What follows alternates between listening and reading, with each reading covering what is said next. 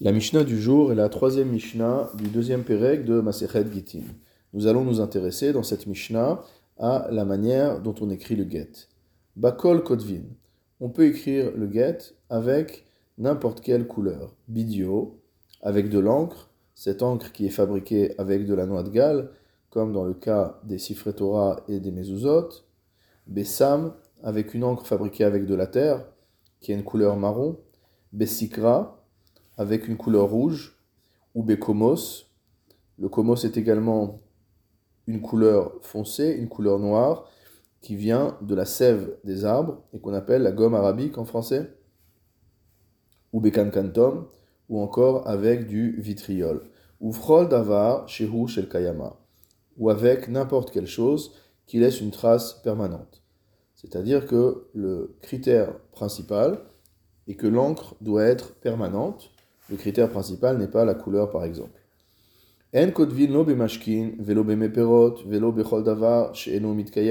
C'est pourquoi, en revanche, on ne peut écrire ni avec des liquides divers et variés, ni avec du jus de fruits, ni avec toute chose qui ne serait pas permanent, qui ne laisserait pas une trace permanente sur le papier ou sur le parchemin. Maintenant, en ce qui concerne le support du get, al-hakol kotvin, on a le droit d'écrire sur n'importe quel support. Allez, shel zait, sur une feuille d'olivier, ve'al keren shel apara, et sur la corne d'une vache, auquel cas, ve'noten la et apara, la manière de remettre le get à l'épouse sera de lui donner cette vache.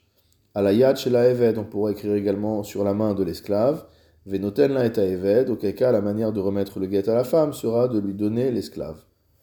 Rabbi Yossi Galili Omer, En kodvin lo al davar chaim velo ala ochalim.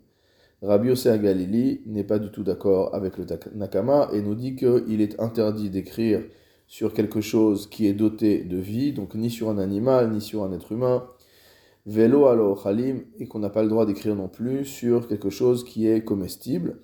Et dans ce cadre-là, ce qu'on appelle alézaït au-dessus, c'est-à-dire la feuille d'olivier, est comestible par les oiseaux, par les animaux.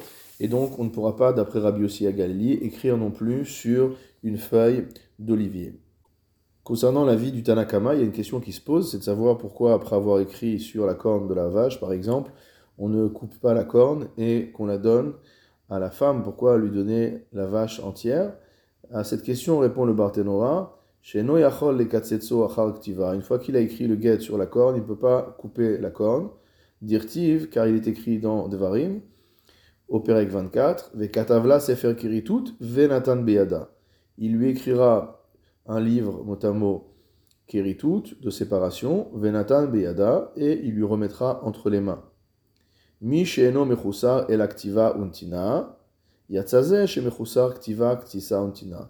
C'est-à-dire qu'on ne peut écrire de manière où ce qui manque, entre guillemets, c'est le fait d'écrire et de remettre à la femme. il n'y a pas, ne doit pas avoir une autre action qui intervienne au milieu. On ne peut donc pas couper la corne, etc.